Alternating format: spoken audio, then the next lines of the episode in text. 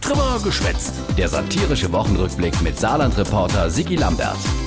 Thema die Woche, SPD-Fraktionschef Kommersor macht Krawall.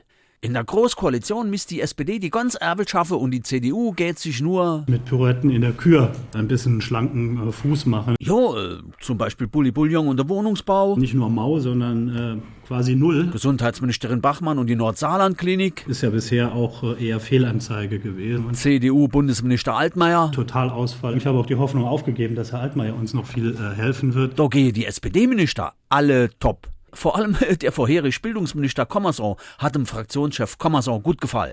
In Sache Bildung wäre et Saarland Das Aufsteigerland, äh, was das Thema. Oh, jetzt habe ich einen Begriff von Peter Müller übernommen. Aufsteigerland. Das wäre mir auch früher nicht passiert. Tja, früher war einfach alles anders. Außer bei der CSU.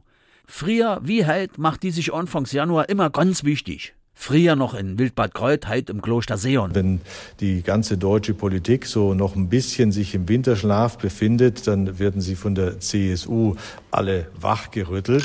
Hui, der Dobrindt. Die kriegt CSU-Schlaftablett als Wecker der Nation. Wir haben äh, Deutschland richtig wachgerüttelt. Wir haben auch die Republik an der Stelle jetzt wieder Anfang Januar wachgerüttelt. Jo, Dobrindt, ist gut jetzt. Leh dich hin und schlaf dich mal aus. ähm, der greilich Weckruf der CSU war ja eigentlich nichts anderes als wie die Frau vom Söder. bleibt alles so festgemeißelt bis Ende 2021 wie jetzt? Oder muss der ein oder andere Unionsminister weggemeißelt gehen? Diesen Weckruf nehmen wir sehr ernst. Siehste, der Altmaier-Piet hat's verstanden. Der Horst Seehofer aber auch. In meinem Alter müssen Sie täglich nach dem Aufstehen prüfen, ob Sie noch im Amt sind. Wenn nicht, konntest du nämlich Laie bleiben. jo, nee, ist klar.